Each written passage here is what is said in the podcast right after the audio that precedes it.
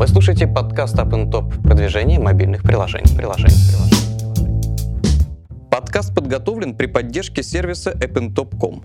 appntop.com – автоматизированная система продвижения мобильных приложений. Весь мировой спрос и предложение. Запуск компании в три клика. Бесплатные семинары и вебинары. Тематическая рассылка. Аналитика по вашим конкурентам. Здравствуйте, друзья! Вы слушаете подкаст App Top «Продвижение мобильных приложений». В студии Анар Бабаев и мой сегодняшний гость э, Евгений Лисовский, компания Литрес, директор по маркетингу. Жень, привет. Всем привет. Справка о госте. Евгений Лисовский, директор по маркетингу компании Литрес. Родился в 1982 году в Норильске. С 1990 года проживает в Москве. Имеет два высших образования – Первое – инженер-радиотехник, специальность биотехнические и медицинские аппараты и системы. Второе высшее – английский язык, переводчик. А, я начну с подводки. Вот подводка у меня следующая. А, есть такая проблема на рынке продажи контента – это пиратство. А, особенно mm-hmm. в России она очень актуальна бороться с этим, ну, если, например, меня еще года три назад спросили бы, а можно ли на контенте в России зарабатывать, я бы сказал, да нет, это вообще там нереально, все своруют, украдут, будь то музыка, книги, видео, неважно. А, но, э, оказывается, есть исключения. И эти исключения, они сейчас э, на рынке все больше и больше появляются. Собственно, я как раз для этого Женю и пригласил, чтобы рассказать, как с этими пиратами бороться. Э, у меня первый вопрос как раз про это. Вот какой набор факторов угу. позволяет ну, конкретно книжному приложению э, вот этих вот пиратов, ну, не положить на лопатки, а хотя бы жить в их условиях. mm И, может быть, еще, если ты попробуешь, вот если взять какие-то смежные ниши, поскольку нас могут слушать э, коллеги из других сегментов, можно ли побороть этих же пиратов в киноиндустрии, в продаже музыкальных произведений и так далее? Ну, конечно, э, должен быть сервис. То есть в чем, э, что, что такое, по сути, Литрос? Да? Что так. сделал Литрос? Он сделал нормальный, адекватный сервис. Угу. Нормальный, с нормальным сайтом, с приложениями, потому что если посмотреть, то у пиратов, пираты особо не стремятся делать там мобильные приложения, да? то есть у них там есть сайт, ты можешь качать, а что ты будешь делать с этим файлом, это твое личное дело. Угу. И все-таки на заре появления как бы, электронных книг э, в основном первыми как бы, э, ранними пользователями были продвинутые пользователи э, как правило. А рядовому читателю было вообще неподъемно там скачать FB2 файл, где-то там его залить куда-то там на, на КПК и оттуда его читать. Но это реально была проблема. То есть сейчас, конечно, осведомленность о технологиях у народа в целом похуже, чем раньше. Угу. А, то есть в широких массах это нормально. То есть книги уже, это, это всегда был, собственно, массовый, массовый рынок, и электронные книги это тоже сейчас уже массовый рынок. Поэтому потребители электронных книг это совершенно а, разношерстная аудитория. И они, естественно, не хотят думать, как там что заливать. Поэтому если ты сделаешь им нормальный, понятный сервис, где ты сможешь одной кнопкой купить за адекватные деньги э, книгу, то, в общем, проблем не будет. Ну вот если говорить про электронные книги, да, что помогает? То, что, во-первых, стоимость электронной книги, она там в три раза меньше бумажной. И, в принципе, у человека было как бы понятие, раньше он покупал там бумажную книгу за там X рублей, угу. а сейчас он покупает, э, там, условно говоря, э, ту же книгу в электронном виде за там в три раза меньше деньги. Ну, это не всегда так. То есть, когда, ну, то есть я не соглашусь. Иногда бывает так, что чуть ли не равно по стоимости бумаги. Бывает и такое. Но а это, почему, кстати, если не секрет? Ну, это на самом деле зависит от договоренности с правообладателем. То есть э, цены розничные все-таки диктует э, правообладатель. Хорошо, я понял. Ты про сервис объяснил, что это вот за 10-15 за секунд я получил доступ к нужному мне материалу, нажал кнопочку «Купить» и ура, счастье. У меня списалась там с кредитки какая-то сумма. Хорошо, почему э, это же не получается, вот тот, тот же набор факторов у тех же ребят, которые музыку продают? Ну, сейчас более-менее стало получаться у э, видеофильмов, и то из-за того, что появился смарт-ТВ. Почему у музыки, mm-hmm. у музыкальной индустрии не получается? Ну, смотри, э, прежде всего надо понять, э, э, разделить типы контента. То есть э, книги, uh-huh. аудио и видео — это на самом деле разные типы контента, естественно, которые принципиально отличаются способом потребления. Uh-huh. Если берем, допустим, аудио, музыку, она, как правило, в фоновом режиме потребляется. Так. То есть никто не садится вот целенаправленно так два часа слушать музыку. Uh-huh. Все слушают музыку там на ходу, занимаясь какими-то делами. То есть это потоковое потребление, и оно очень э, в штуках большое. То есть можно за один день переслушать огромное количество треков. Uh-huh. Понятное дело, что если перевести все это там э, по, по треково, в, сто, в стоимость каждого трека в некую сумму денег, это получится приличные деньги в день. Uh-huh. А, поэтому, да и в принципе... Э, Сейчас же, получается, все переходит... Э, допустим, в iTunes я вот покупаю музыку там по трекам, да? Uh-huh. Я не сразу начал по трекам покупать. Сначала мне это было не очень понятно. А, допустим, подписка, вот в моем случае, она не прокатится, потому что я какие-то треки, я покупаю треки, которые буду слушать несколько раз. Uh-huh. А если это там трек на просто вот потоковый, то очевидно, что здесь подписка будет лучше работать. Но вот, опять же, да, э, в этом плане книга — это не аудио. Невозможно взять и просто так э, в фоновом режиме почитать книгу. Должен сесть, сосредоточиться. Uh-huh. То есть в этом плане experience потребления как бы книги, он то есть ты хочешь сказать, что вам просто проще и адаптироваться под реалии пиратства, а звуковикам надо что-то вот изобретать совсем новое, иначе а, у них счастье... При, примерно так. То есть здесь, получается, идет перенос э, опыта пользователя с покупки бумажной книги. Он пришел в магазин и купил угу. что-то в руки взял. А ага. В, в Лидерс он пришел и купил файл, что-то взял. Угу. А, здесь как бы более-менее понятно. Э, это я под, плавно подвожу под модель там, подписную. Да? То есть uh-huh. в книжках, допустим, подписная модель, она тоже работает, но она uh-huh. работает не так хорошо, как классическая вот PPD-модель. Пришел, купил, э, там, скачал. Э, наверное, потому что еще люди не... Ну, во-первых, там, там интенсивность потребления не, не, та, не такая, которая в музыке. То есть к музыке подписная модель, она вот очень хорошо ложится. А в книгах, э, если ты покупаешь подписку, ты обязан, ну, ты должен читать какое-то количество книг. Если ты перестаешь читать, ты как бы вроде как деньги теряешь. Uh-huh. А, поэтому PPD-модель, она пока понятнее людям, она проще, она переносит их, э, дает им некий такой плавный переход из офлайна в онлайн.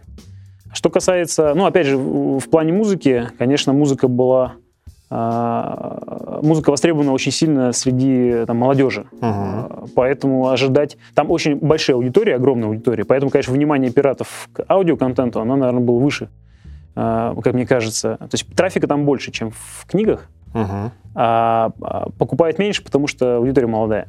С возрастом у нас все-таки аудитория чуть более возрастная в, э, книгах. Это там ну, 25-35, вот ядро. Uh-huh. Если, если говорить про видеоконтент, то с видео, э, опять же, там, допустим, в книгах и в аудио хоть как-то формируется лояльность к автору, ну, то есть к производителю контента, там, uh-huh. к музыканту, к автору. А в случае с фильмом это же продукт как бы там огромного количества людей, и у тебя как бы не возникает такого ощущения, что вот там классный фильм, хочу заплатить денег, вот, выразить свою благодарность автору. В случае с книгами это на самом деле работает. То есть, покупая книгу, ты как бы говоришь автору спасибо в электронном виде. Uh-huh. Дело в том, что у нас 80% аудитории знают про существование э, пиратских книг. То есть все, в принципе, в курсе. Uh-huh. Но это осознанный шаг. В случае с аудио, наверное, там тоже это должно работать. Ну, по крайней мере, у меня это работает. Если мне э, нравится группа, я готов, э, там, не знаю, какие-то старые группы, которые я раньше покупал на дисках, опять же, в тех же пиратов, потому что ну, лицензионно стало очень дорого. А, то сейчас как бы я в iTunes покупаю даже те альбомы, которые раньше когда-то покупал, просто отчасти для того, чтобы поддержать Угу. Понял тебя. Слушай, ну давай вот тогда ты вот упомянул про бизнес-модель, давай про них и поговорим. Я смотрел доходность вот э, как раз книжных приложений разных, ну, видел у вас, конечно, сумасшедшая по сравнению с конкурентами, там в 10 раз больше, чем у огромного количества конкурентов. Угу. А, собственно, Какие модели хорошо работают, за какой моделью будущее ты считаешь? Я вот смотрел, э, ну, то, то что ты называл как, как ты назвал этот термин? P, э, ну, PPD, PPD да. Paper Download, оплата да, за, за загрузку. скачивание или подписка. Я посмотрел подписочные книжные приложения, и даже в тех же Штатах у них там похуже дела обстоят, чем у тех, э, кто скачивает. Mm-hmm. Как ты думаешь, за какой моделью будущее? Или они будут как-то вместе уживаться? Ну, я уверен, что они будут вместе уживаться, потому что каждая из этих моделей, она э, специфична для интенсивности потребления определенной. То есть uh-huh. подписная модель э, выгодна тем, кто много читает и регулярно. Uh-huh. Очевидно, что таких людей э, в общей массе меньше, чем тех, кто читает эпизодически. Uh-huh. И само по себе потребление, ну, в будущем, я думаю, что все-таки доля потребления в подписной модели, она, она может расти. Сейчас... А сейчас ты не смотрел мониторы, что у вас происходит? Ну, конечно. У вас подписка растет? У нас есть как бы сервис MyBook. Uh-huh. Это подписная модель. Он как бы в группе компании Litras. И наш как бы маркетинг, он централизованный, то есть мы оказываем как бы, услуги там всем э, группам компаний э, в составе группы компании Litres. Э, собственно, выручка там, проекта MyBook от общей выручки группы компаний, она составляет там порядка 10%. Можно сказать, что это отчасти некое отражение востребованности этого формата среди населения. Uh-huh пока что динамики какого-то сильного такого, сильной динамики э, э, роста доли э, именно подписной модели я не вижу. Но я думаю, что она будет расти. Может быть, там в перспективе там, 5 лет, может быть, может быть, быстрее дорастет там, процентов до 20, но все равно невозможно за очень быстрый промежуток, за короткий промежуток времени у людей поменять ментальность. Если человек привык покупать по штукам, то вот перейти на... Э, ну да, столетняя, там, тысячелетняя привычка, ну не да, тысячелетняя, да. там несколько сотен лет, и тут мы ее за три года попытаемся переломить, это сложно будет. Хорошо. Да. Вопрос у меня, знаешь, какой? Я вот смотрю на Amazon, и то, что они делают с издательствами сейчас, они пытаются при помощи своей платформы подменить собой издательство. Э, смотрит ли э, Литрес в этом направлении? И вот я, например, молодой автор, зачем мне вот эти все процедуры, прохождение через там какой-то редакционный э, сито, э, иногда за свой счет приходится издаваться. Вы цифровая платформа с хорошей mm-hmm. дистрибуцией, вам сам Бог велел просто вот взять и э, всю вот эту вот э, армию вот этих начинающих писателей себе взять, и у кого-то из них будет получаться, будут получаться бестселлеры. Смотрите в этом, на этом, в этом направлении? Более того, мы уже работаем в этом направлении. То есть мы уже начали разработку есть мы сейчас э, уже внутри э, группы компании Litres разрабатываем, собственно, модели сам издата. Угу. А как это будет с точки зрения процедур? Можешь описать? Вот я начинающий автор. Или даже не начинающий, я вот издаю книги. Могу ли я прийти? Э, что для этого нужно? В том-то и дело, что она как раз ориентирована на э, небольших там, авторов, у которых там одна книга, да, угу. которые э, большие издательства не будут издавать в бумаге. Угу. Если, конечно, это не шедевр. Да? В любом случае, э, если человек приходит на нашу платформу, ну вот э, сам издата, там будет админская панель, где можно будет, собственно, книжечку либо самому заверстать, либо там заплатить, условно, там, тысячу рублей, uh да, выложить текст, и наши э, э, контент-менеджеры ее подготовят, подверстают. Да, то есть там будет достаточно такая... А будет ли на себя вот эта платформа брать функции там редакторские и прочие? Или вы в этом направлении, вот как автор принес материал в том виде, его и выложит? Там, там конечно, будет проверка, но проверка только на уровень там, чтобы не было там плагиата, да, uh-huh. это, в принципе, несложно сделать технологически. Есть сервисы, которые позволяют делать uh-huh. автоматически. А, ну, чтобы не было ситуации, когда человек пришел и взял просто какую-то книгу, популярную книгу, а, просто выложил ее а, под своим именем и там начал продавать. Uh-huh. Конечно, там премодерация какая-то будет, но а, не на уровне там, вот, как у больших издательств, а, типа мы эту книгу не пустим, она там вот не, не для масс. Мы как раз будем ориентироваться на Будут, конечно, и... То есть будет возможность у небольших авторов добавиться как бы эту песочницу, да, uh-huh. сам издата, она будет у нас как-то э, пристыкована к нашим сервисам, и uh-huh. к подписному, и к PPD. Э, и, скажем так, будет некое сообщество, которое будет, будет читать эти книги, оценивать их, и э, лучшие из них, которые будут там вбиваться в рейтинге. Причем книга, э, автор может выложить ее там бесплатно. Ну, очевидно, что если он совершенно, совсем начинающий, угу. то, наверное, а, ему важнее сначала Охват. как-то да, э, себя популяризировать, а потом уже можно... Нет, ну это вообще здорово в плане бесплатности, потому что мы, например, пишем книги не для того, чтобы зарабатывать на них, а для того, чтобы рассказывать о себе, там, например, о своих продуктах. И нам как раз вот эта возможность вот этого фримиума, или даже это не фримиум, а просто бесплатно выложить ради охвата. Но впоследствии, если книга становится популярной среди вот этой аудитории, ее, ее можно вполне сделать там платной и выложить ее как бы в большой литрос, угу. да, партнерам, все как положено, за какую-то денежку. И у автора будет возможность э, заработать деньги. А на каких условиях, кстати, он будет договариваться? 50 на 50, там 70 на 30? Вот в какую сторону? Еще не придумали? Стандартные, скорее всего, будут условия, вот такие же будут 50 на 50. Угу. А, но это пока вот в проекте. Да, в проекте. Угу. То есть какие конкретно там условия будут, это, конечно. Слушай, а ты, наверное, видел такое недавно набравшее популярность направление, как книги в кратком изложении. Угу. Как ты думаешь, есть ли у этого направления будущее, как в художественной литературе, так и в бизнес-литературе? И, ну, собственно, угу. вот такой вопрос. Ну, как раз вот ты правильно сказал, что э, в художественный и в бизнес. В бизнес, да, это интересно, потому что иногда бывают книги, которые написаны достаточно слишком много деталей, uh-huh. их можно было подсократить. Uh-huh. Там это может быть востребовано. Там единственный вопрос с, э, автор, э, с правами, с авторским правом. Это же, это же, по сути, новое произведение на базе другого произведения. Это некие смежные права, то есть это надо согласовывать с автором. Такую сокращенный вариант. А, я, я думаю, это будет востребовано а, именно в бизнес-литературе, а в художественной вряд ли. А, в целом, Почему? Если... А вот эти школьники, которые не хотят читать «Войну и мир»? Ну, если только в таком формате, классика в сокращенном варианте, ну, это можно, в принципе, это даже можно и продавать, как именно продукт, интеллектуальный продукт, там сокращенное изложение. Угу это можно, да. Но я не могу сказать, что это там... Ну, опять же, это школьники, да? Ну, да. это школьники, которые покупать не будут. Скорее, можно делать и делать это бесплатно, чтобы как раз-таки привлекать их в сервис, а когда они подрастут, а, будут уже покупать художку. Ну вот э, в, худу... в полноценной художественной литературе, да, там в развлекательной, там фантастике, фэнтези, я не думаю, что это будет э, пользоваться популярностью, потому что там ценность как раз-таки там в деталях, в описаниях, э, в каких-то там описаниях каких-то боев и так далее. То есть без этого книга превратится, там можно просто ее сократить до, до, до трех слов.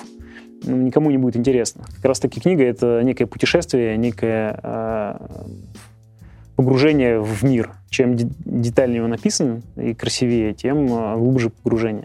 Вы слушаете подкаст Up and Top продвижение мобильных приложений. приложений, приложений. Хорошо, слушай, ну у нас подкаст про маркетинг, поэтому я давай сейчас серию вопросов про продвижение спрошу, потому что это, наверное, слушателям очень интересно будет. А вопрос первый по внутреннему маркетингу, про, а, скажем так, ну, есть ли у тебя какие-то рецепты? Вот что вы же наверняка ставите эксперименты внутри э, вот своих э, приложений, как uh-huh. аудиокниги, так и бумаж... Э, в смысле электронные э, текстовые книги. Uh-huh. Есть ли там какие-то у тебя рецепты, что вот вы провели эксперимент и повысили конверсию на каких-то там участках воронки? Э, какие-нибудь акции, там, купоны или еще что-то вот в этом духе? Что, uh-huh. что, что работает вот в... Именно в мобайле? Да, я, ими применительно к мобайлу. Uh-huh. Ну, к примеру, когда мы создавали приложение, мы принципиально не хотели а, делать а, принудительную регистрацию.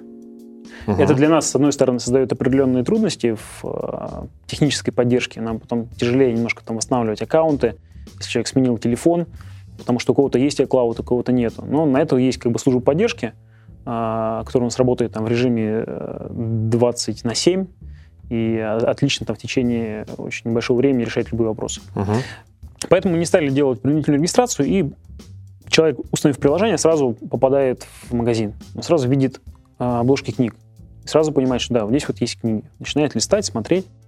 А, какие-то трюки, ну, допустим, мы старались а, на первый экран обязательно а, вытаскивать книги а, стоимостью там 66, 99 рублей. То есть там не, не, не вылезала бизнес-книга там за 500. А, ну, не 500, там, конечно, это такой совсем потолок. Ну, где-то там, не знаю, 200 какие там 259 а, рублей, да, то есть, ну, цифра, которая может отпугнуть на старте. Человек увидит, о, ничего себе, нет. Вот, поэтому мы стараемся вытаскивать какие-то такие популярные, естественно, книги. Что у нас там есть? У нас там есть несколько категорий. Популярная, рекомендуемая. А, когда у нас выходит какая-то топовая книга, а, ну, топовый автор, скажем так, да, uh-huh. мы вытаскиваем ее там в рекомендуемые. Потому что это все-таки один из инструментов такого пуш-продвижения. Все-таки у книг и у любого другого контента есть определенный жизненный цикл. И вот э, новизна, свежесть контента, она там наивысшая конверсия. Поэтому, если ты выпускаешь какой-то свежий контент, надо вот в момент выхода прям очень максимально это все дело поддержать. А что еще работает? Может быть, персонализация какая-то? Вот у меня есть, я залогинен, мне же должны показывать, исходя из моих прошлых там... На что смотрите? На прошлые покупки? Может, что я листал, в каких категориях бегал?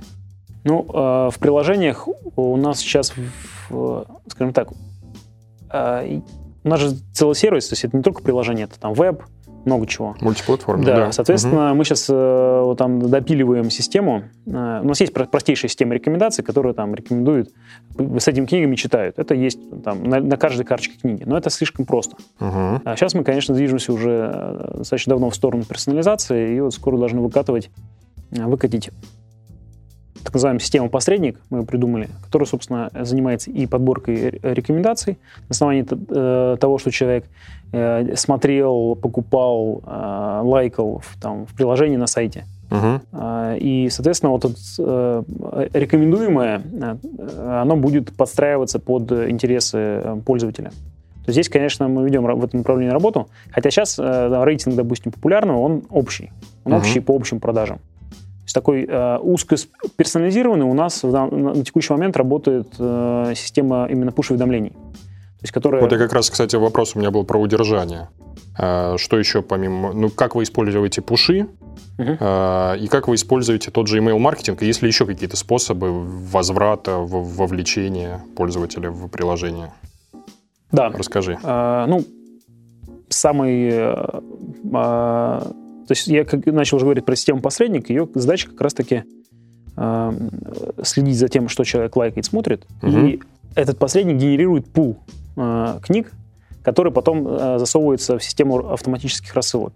Угу. То есть рассылки, вот, и, и email рассылки, и push-уведомления, они вот базируются на единой платформе вот этого посредника. Угу. Соответственно, на текущий момент у нас есть там два типа рассылок. Автоматические, вот от этого посредника, и ручные. Ручные и те, и другие идут сегментированно по, по интересам. То есть если ты покупал книгу э, в категории бизнес, тебе придет... Э, подборка там, бизнес. Да, угу. подборка бизнес. Но там все на самом деле сложнее, потому что если ты покупал три книги в категории бизнес, две книги в категории там, художественной литературы и одну книгу фэнтези, то по кирпичикам собираете? То, типа, то надо как бы уже смотреть некую там взвешенный, взвешенный интерес. То есть нельзя отправлять только бизнес, очевидно, да? Угу. То есть надо, ну, надо, эта проблема как раз решает посредник. Он как раз таки учитывает веса и формирует пул. А, ну, сейчас он формирует там каждому, по-моему, 5000 а, тайтлов, потом из них там отсекает 100, угу. и этот пересчет там каждый день происходит. И на основе, и исходя из этого пула, он а, выдает, соответственно, пуш и email уведомления. Опять же... А человек, они синхронны? А, там хитро все сделано, то есть есть как бы... А, если человек, допустим, зарегистрирован на Litres, и он поставил приложение, то есть есть email, на котором можем слать email-сообщение, и есть как бы девайс, на котором можно слать push, угу. то система учитывает э, так называемый уровень аноя каждого канала, а, ну, то есть уровень э, раздражения клиента. Угу. Да? И, и если у него оба канала есть, то, он, э, то рейтинг раздражения, он единый. То есть, если мы отправили там email сегодня, то завтра, скорее всего, пуш ему не придет, он придет там позже. Uh-huh. То есть там такая хитрая система, которая как раз позволяет вот, э, контактировать с клиентом в, а, в цикле его активной, активной жизни. Uh-huh. Но, э, как ты уже говорил, да, про удержание. В какой-то момент, э, ну, это всегда так происходит, э, жизненный цикл э, потребления клиента, он там э, приостанавливается, да? И вот этот, мы этот момент э, ловим э, вот следующей системой, которую мы сейчас как раз-таки дорабатываем и будем пристыковывать к посреднику. Угу. Называется она реаниматор. Ее задача как раз-таки... Э, то есть если, если, если человек уже не реагирует на персонализированные подборки посредника, ну, он не открывает их. Мы, естественно, трекаем, когда мы отправили, что отправили. Открывал, не открывал. Угу. Время рассылки там автоматически подстраивается под оптимальное время в течение суток. А, но если он никак не реагирует, вот и уровень, э, чем меньше его реакции, тем выше уровень аноя. Если уровень аноя доходит до таких значений, и он не выполняет никаких действий, там ничего не покупает в течение там, какого-то срока, там, допустим, двух месяцев, угу. включается режим реаниматора. То есть ему перестают приходить э, сообщения от посредника, и ему начинают приходить другие сообщения. А какие? Вот. Тут как раз-таки э, уже должен быть другой офер, гораздо более вкусный, не просто там почитай вот эту книжку, а там, дорогой... Ты вообще давно друг, не читал. Да. А у меня, кстати, есть такая проблема, что иногда вот там заработаюсь так, что по месяцу, по полтора не читаю вообще никакую книгу, и, и только потом вспоминаю, блин, а я же давно ничего не читал. То есть реаниматор, он по такому принципу работает? Да, он будет присылать, там будет три уровня э, офферов, э, разный, с разной степенью вкусности, скажем uh-huh. так, силы. То есть пе- первый уровень э, это для, э, скажем так, засыпающих, Uh-huh. Второй уровень, уровень там для уснувших и третий уровень для мертвых, ну, условно говоря, да, uh-huh. кто совсем там отвалился. А, в любом случае, каждый из этих офферов, а, задача этого оффера перекинуть клиента обратно в посредник. Uh-huh. То есть, чтобы он начал что-то делать. Потом оферы там будут, у нас есть несколько, несколько как бы, инструментов, там, а, ну, если говорить про веб, есть там бонусные рубли, если про mobile, мы можем предложить там, не знаю, одну из книг на выбор там бесплатно. Uh-huh. Да? То есть есть разные инструменты, которые можно, ну, в принципе, набор классический, да, там что-то что подарить, что-то дать бесплатно, э, или сделать какую-то скидку. Соответственно, чем э, более, так сказать, мертвый клиент, тем э, сильнее должна быть реанимация. Согласен. Вопрос у меня, знаешь, какой? Про вот тот самый, ты говорил про перс, вот этот персонализированные рекомендации. Mm-hmm. Я, давай поговорим про витрину. По сути, вот mm-hmm. Литрес, он такой вот какой-то, чем-то похож на App Store, да? у которого тоже есть проблемы. Проблемы, вот, которые я вижу на книжных витринах, неважно, это бумажный магазин, тот же Озон или ваш, mm. я захожу и вижу в топах, ну, к примеру, раздел бизнес-литература, ну, 99%, ну, не 99, ладно, за преувеличиваю, 90% это шлак. Вот сидишь и понимаешь, блин, 5000 Первая книга про тайм-менеджмент, ну сколько можно, ну, товарищи. И оно в топе. Почему? Потому что для людей это актуально, вам это надо продавать и так далее. И у меня появляется потребность, а как же выбрать? То есть мне не хватает, а, вот, вот есть, допустим, каталогизатор, бестселлеры. Отлично, мне вот его не хватает. А, потому что я понимаю, что mm-hmm. в бестселлерах будет муть, типа вот очередная тысячная книга про тайм-менеджмент. Mm-hmm. Мне не хватает оценок пользователей, когда они ставят звездочки, эти пять звездочек, потому что это накручивается все на ура авторами, mm-hmm. теми же людьми, которые книги про тайм-менеджмент выпускают. И как мне сделать так, чтобы я действительно стоящую книгу э, получил? Это очень хороший вопрос, тем более, что мы сейчас как раз делаем разработку. Расскажу про нее. Рассказывай. Очень интересная тема. Давай. А, когда сегодня обсуждали. А, то есть на самом деле э, мы еще движемся в сторону и социальных рекомендаций, да, то есть э, как раз-таки, когда тебе рекомендуют там, друзья твои, но для этого надо под, под, подтаскивать э, социальный граф, ага. да, и вот, то есть в этом направлении движемся, но помимо рекомендаций друзей есть еще так называемые, там, условно говоря, подборки экспертов, да. Так. Ага. Ну, например, а, если просто будет топ какой-то, он тебе не интересен. А если будет подборка, допустим, там... Какого-то бизнес-гуру. Бизнес-гуру, да, там, в, в, не знаю, в, там, Игорь Ман, да, там, угу. подборка лучших книг там про маркетинг. И вот он э, формирует некий свой вот этот э, да, и, кстати, когда такие подборки вижу, я практически всегда из этой подборки что-нибудь себе покупаю. Да, работает это. А ты говоришь социальный граф. Это когда ты вытащил всех моих друзей, и у меня топ построился из того, что они рекомендуют, так? Да, это социальная рекомендация. Сейчас мы вот, у нас есть под Facebook приложение, мы его запустили, смотрим, как оно идет. А, оно как раз-таки то есть ты там что-то делаешь, лайкаешь, и если у тебя есть друзья, которые тоже используют это приложение, то их, ты увидишь их рекомендации. Естественно, рекомендация твоего друга, она Э, ну, более релевантна, чем э, рекомендация там, постороннего человека. Но единственная эта штука, она хорошо э, работает на больших как бы, объемах, если действительно там все будут в этом сервисе.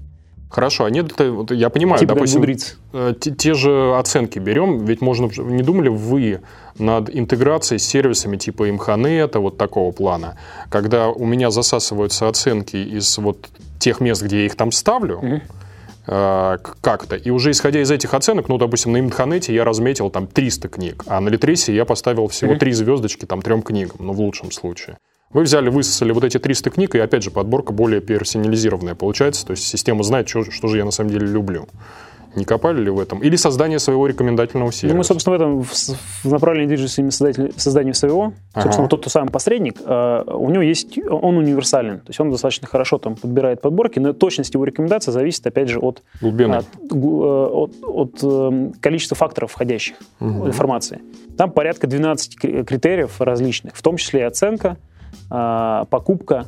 Да, на, на самом деле там много данных особо не надо. Достаточно действительно там оценки там 10, наверное, книг, чтобы достаточно точно, потому что у нас достаточно большая уже аудитория, uh-huh. и на основании э, вот этого э, как внутренних там векторов можно, в принципе, уже давать хорошие рекомендации.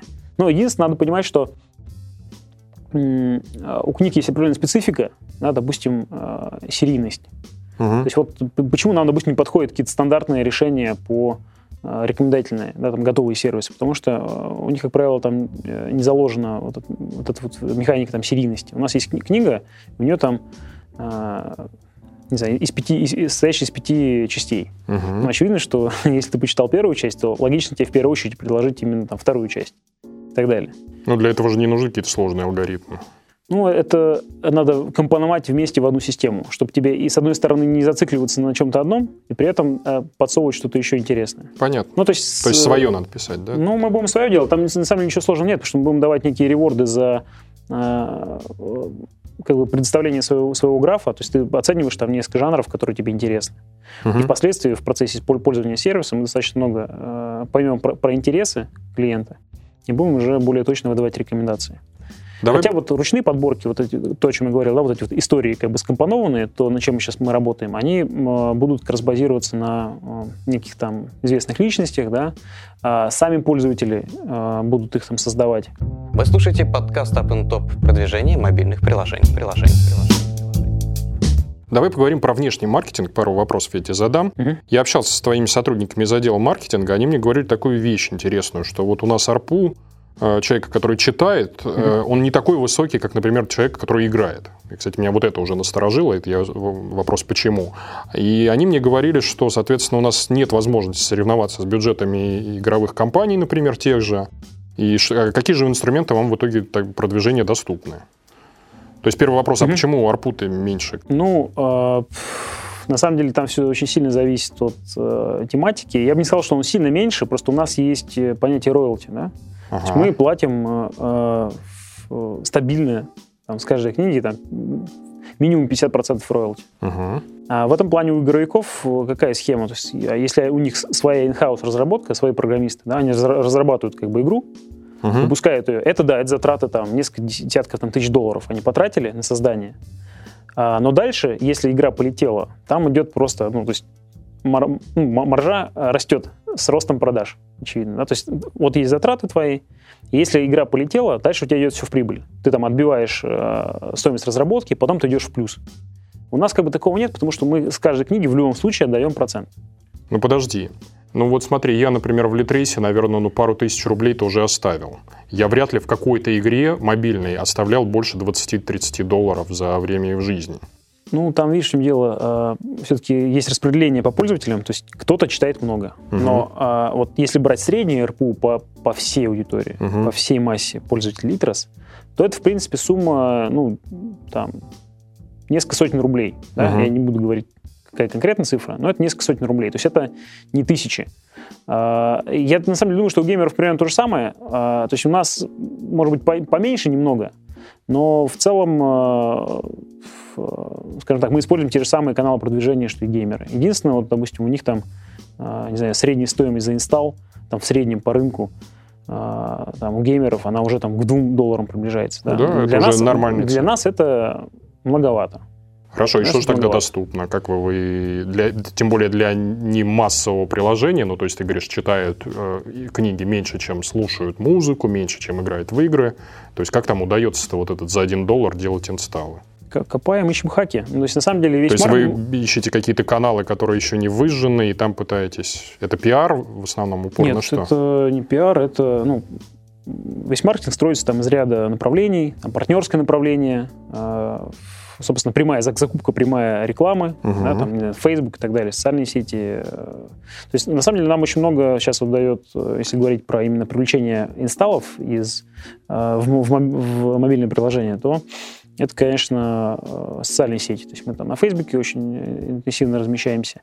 Как рекламный инструмент или паблики? Или... Как рекламный инструмент, да. Uh-huh. То есть паблики мы даже не пытались туда лезть, потому что ну, это мелко. Ну, то есть как бы э, мелко, несистемно и дорого получается. Мы даже пробовать не стали.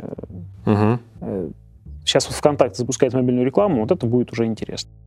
Вот там уже можно будет поиграться. Uh-huh. Вот. Ну, э, на самом старте, когда мы только начинали продвигать приложение, мы использовали там гугловский AdMob, но мы настолько э, там сетку этого хватили масштабно. То есть у нас в марте 2013 года было, по 500 миллионов там, показов рекламы в системе AdMob. То есть мы там реально почти всю аудиторию выкачали. Uh-huh. Сейчас уже Конечно, да, там э, нахождение в топе дает нам органику. Это как бы все знают. А вы там находитесь э, просто потому, что у вас одно из лучших приложений, вот как раз потому, что классный продукт, или вы все-таки все равно приходится там львиную долю этого трафика докупать? Сколько докупаете? Вот у вас есть там, допустим, я не знаю, там какое-то количество тысяч инсталлов в сутки, mm-hmm. сколько из них э, вам органически достались, сколько Ну, я не буду говорить какие-то конкретные цифры и проценты, но я могу сказать, что докупаем мы немного. Uh-huh. А, органики у нас достаточно много. Тут, наверное, уже э, сказывается и популяризация бренда. Все-таки мы э, очень много работаем там, по, по партнеркам, э, делаем контекстную рекламу. То есть мы в плане маркетинга делаем, там, используем все каналы, которые только можно. Естественно, в каждом канале считаем эффективность. А партнерка у вас только на веб нацелена? В том числе на mobile. А как это? Расскажи.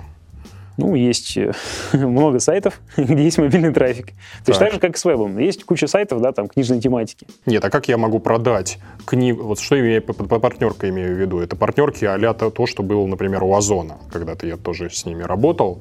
Это я поставил у себя на каком-то э, сайте э, их виджет э, рекомендательный, и у меня в зависимости, э, вот народ заходит, видит нужную им книгу, чаще всего персонализированную. Mm-hmm. Исходя из этого нажимает кнопочку «Перейти в витрину того же Озона», и там нажимает «Купить». А как это в мобайле-то реализовать? Ну, мы ее как бы сами систему разработали.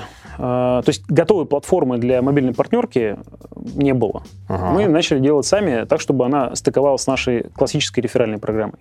Так. А, что мы сделали? Мы сделали как бы скрипт, виджет, который автоматически определяет платформу, и, и в зависимости от настроек, э, какой партнер выбирает, э, от типа баннера, который он хочет видеть, э, мобильной версии сайта, угу. именно мобильной версии сайта, отображается баннер. Ну, сейчас там баннеры просто коммуницирующие, там типа 100 тысяч книг. Нет, ну это вы инсталлы по партнерской да. программе покупаете. А как купить нужную книгу? Чтобы а, я...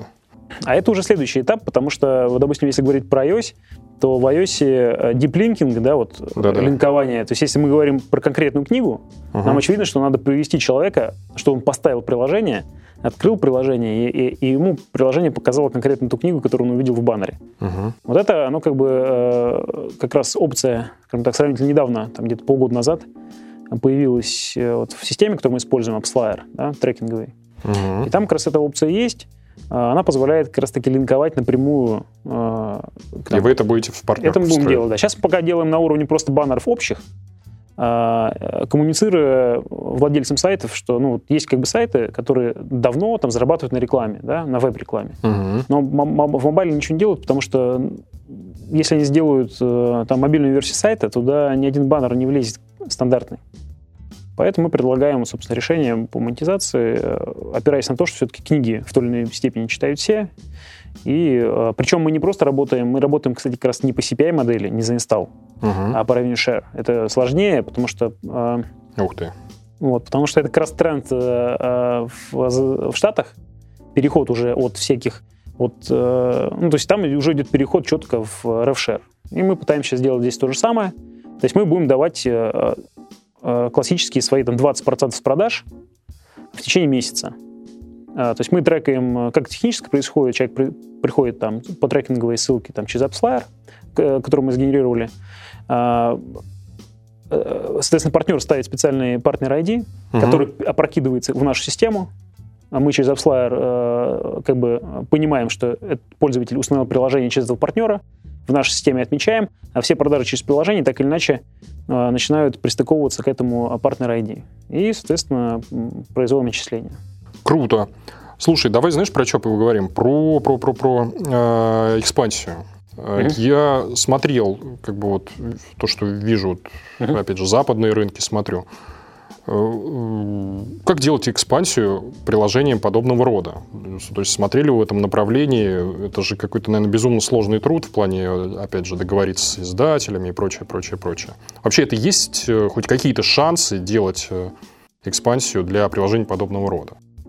А, мы, на самом деле, в, в прошлом году начали выходить на рынки Чехии, Польши, Словакии. У нас есть чешский, польский и словацкий сайт. А почему именно эти страны? А, потому что в других странах очень плотно сидит Amazon.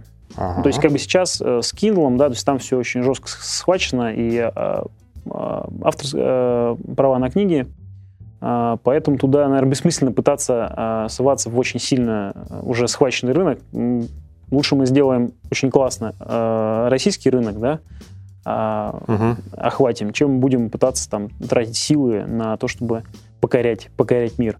А какие там основные проблемы? Ну, я понял, Amazon, большой игрок еще. Ну, а там дело даже не в этом, а в том, что авто, то есть тяжело договориться по, по правам. Угу. То есть приходим мы такие в Штаты и говорим, нам нужны права. Она говорит, не вопрос, пацаны, 10 миллионов долларов заносите, а, то есть там входной билет еще? Да, ну, условно uh-huh. говоря, я, так, я такую с потолка цифру беру. Uh-huh. То есть там, э, ну, ты должен, как бы, если ты приходишь, собираешься продавать, должен, как бы, какой-то гарантированный там платеж внести, да. Если, э, если не гарантированный платеж, там какие-то условия, допустим, DRM. Вот сейчас у нас есть, у нас есть книги там на английском языке, э, которые представляет один из партнеров э, в, в Штатах. Uh-huh. Нет, в Британии. Uh-huh но ценники на эти книги, они такие же, как на весь мир. То есть их тяжело продавать в России, э, и все они защищены DRM. А DRM — это ужасная боль для клиента. А что это такое, поясни для несведущих? Это система шифрования контента. А чтобы нельзя было на других да, устройствах? нельзя было перекопировать, там куда-нибудь переписать, но это, это ужасная штука. То есть она зарегистрироваться там в, э, на сайте Adobe, зарегистрироваться, получить там айдишник специальный, ну, а, кошмар, который привязывается к железу на девайсе. Ну, в общем, это сложно. Это вообще, вообще не про mobile даже. Угу. Такие книги затащить в, в приложение там очень тяжело. Угу. Хорошо, с экспансией понятно. Э, давай поговорим про дополнительный способ монетизации. Э, ну, например, та же медийка, рекламная модель. Думали ли вы направлением в следующем, что вы берете, отдаете человеку книгу бесплатно читать, а взамен ему заставляете принудительно смотреть что-то, там, ролики, я не знаю, Э, баннеры или, или даже приложения другие рекламировать. Копали ли в этом направлении? Уже все есть. А, то есть... Сейчас скажу. Угу. А, есть... Я просто, не, я сам как бы пользователь Litres, но я такой штуки внутри приложения не видел. Она просто на Android. Ее нет... А, я, я ее мы, ее, мы ее полностью отделили от всего остального. Мы не стали делать это на iOS, потому что в iOS аудитория в принципе, там более платящая, да, то есть uh-huh. там, там я думаю, что рекламная модель, она будет каннибализировать а, продажи в основной модели uh-huh. и в подписной. А в Android, Android там у нас в 10 раз хуже монетизируется по прямой модели, да, в 10 раз хуже монетизируется, чем аналогичная модель в iOS. Ничего и в какой-то момент, ну вот буквально полтора года назад, а, там после одной из конференций подумали и как раз вот решили попробовать рекламную модель. Uh-huh. Сделали приложение, по сути, это там называется «Читай бесплатно». Оно сейчас э, в Google Play на третьем месте в топе бесплатных. Э, в категории книги уже там миллион, больше миллиона инсталляций. И надо сказать, что там очень много. То есть у нас внутри, по-моему, уже порядка 18 миллионов показов рекламы в месяц. А вы придаете эту медийку как премиальный или ставите какой-то скрипт? Мы AdMob? ставим скрипт, конечно. То есть там стоит скрипт AdMob, uh-huh. а, там несколько вариантов а, рекламы, то есть там а, схема следующая, значит, э, открываешь приложение, там все как бы бесплатно. Читать, нажимаешь читать и, соответственно, делаешь там, пока листаешь, внизу маленький баннер, класс, классический там 250 на 50, по-моему, баннер снизу, uh-huh. AdMob овский ну, гугловский. А пока листаешь, на десятом пролистывании где-то там, я уж не помню, там, или на двадцатом, а, выскакивает именно full такой full splash с тайм-аутом 5 секунд. И, соответственно, вариант там, типа, хочу отключить, не хочу смотреть рекламу. Не вопрос. Плати деньги. Нажимаешь, и там несколько вариантов. Там вариант номер один, значит, покупай полную книгу в приложении «Читай». Вариант номер два, а, там, выполни одно из действий, CPI-модель, а, там, поставь приложение какое-нибудь, да, то есть, ну, offer wall так называемый. Третий вариант э, э, зарегистрироваться, указать свой email. Четвертый. Ну, в общем, там целый список действий, которые можно выполнить. И э, каждый из них там в той или иной мере, э, то есть можно, допустим, зарегистрироваться, тогда ты получаешь плюс там 100 страниц пролистывания без рекламы. Классно. И надо сказать, что по выручке оно очень хорошо идет. То есть... Ну, еще бы вы собрали такую дневную аудиторию, ее можно и премиально продавать уже, ходить по большим брендам и ну, мы сейчас думаем про видеорекламу. На самом деле, вот как раз э, Schedule Connect еще в прошлом году, 2013 года, который был в Сан-Франциско, э, один из, одно из направлений перспективных, которое там озвучилось, это именно видео-ads, видеореклама. Если ты вот обратишь внимание, сейчас Facebook, ну, все больше и больше там становится видеоконтента. Да-да, я видел всю ленту уже. И вот это на самом деле тренд, который уже проявляется. То есть мы, э, нам просто нужен партнер, который будет нормально, там, бесперебойно поставлять нам э, видео-ads, видеорекламу. Тогда, на самом деле, можно там, условно говоря, с трех просмотров, просто видеореклама выше э, ECPM, то есть мы сможем, там, условно говоря, за три просмотра человек сможет отбить себе стоимость книжки и читать ее вообще без рекламы. Вот это, это, конечно, открывает определенные перспективы на будущее. Здорово. Слушай, давай завершающий вопрос про какие планы ты еще не рассказал. Или ты уже все, что можно, перечислил. Может быть, есть что добавить. А, чего я не знаю, чего слушатели еще не знают.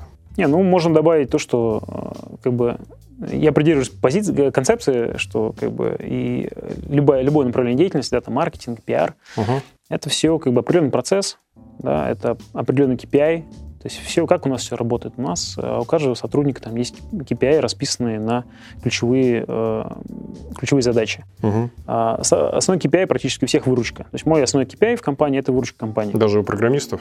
Нет, я, кстати, говорю только про маркетинг. А было бы здорово, кстати, если у программистов был бы тоже KPI а, по выручке, потому что некоторые вопросы э, требуют достаточно быстро оперативного решения. Ну да, напиши эту фичу, если она нам принесет столько-то денег, мы тебе процентик. Ну да, хороший KPI.